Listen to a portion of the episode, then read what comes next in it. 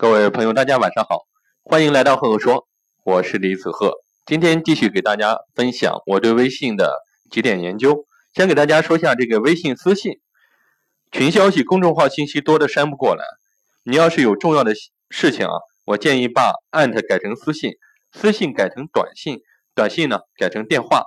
很多时候信息覆盖加上某个时间段的繁忙，你会发现你错失了一些私信，不是别人的问题。是你沟通的方式出了问题。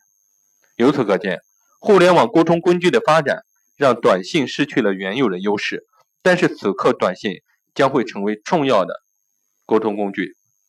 第二个，给大家说一说这个朋友圈，主要给大家说两点吧。关于朋友圈呢，第一点，我们发现发朋友圈卖产品推销的人啊越来越多。我建议这样的人啊，你反思一下，不要天天发，不要太直接。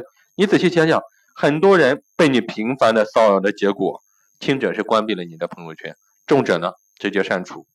朋友圈的打法和人际交往非常类似，不要光谈业务，也要聊聊生活，对吧？不要光去卖卖卖，而是柔软的让客户在不知不觉中接受你的产品，去接受你，能够让别人看，看看看看着看着发出“我操，这广告出其不意”，你就赢了。比如。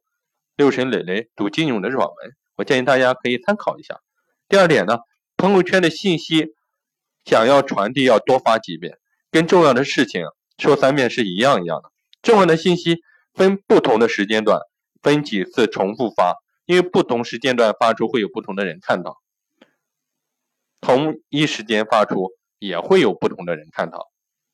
如果你希望你的朋友圈内容被更多的人看到，那么。重要的朋友圈发三遍，尽量要不同的时间段去发。第三个大的方面呢，给大家说说微信运动。微信运动主要讲三点吧。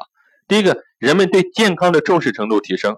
之前一万步在微信之中排名可以是前几名，现在两万步在朋友圈都很难排在前几名。第二，你走的步数多了，你在微信运动的排名就靠前了。其实这个就是很好的广告。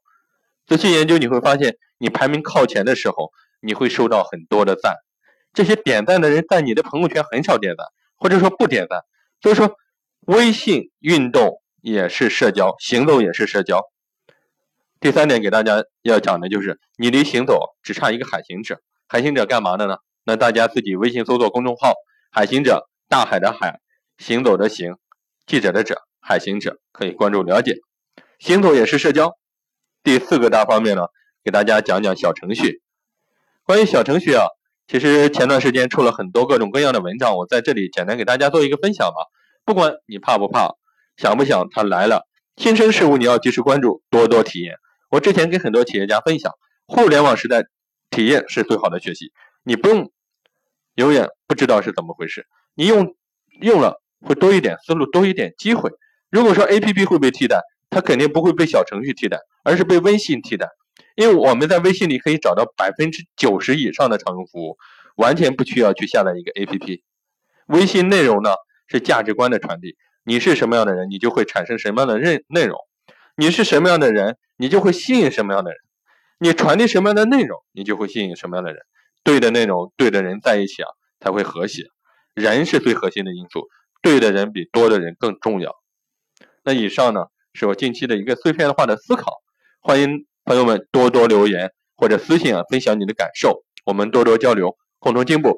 如果大家想看文字版的内容，或或者想看到我更多的原创内容，欢迎大家关注微信公众号李子鹤木子李木星子赫赫有名的赫，微信搜索公众号李子鹤关注，谢谢各位，我们多多交流。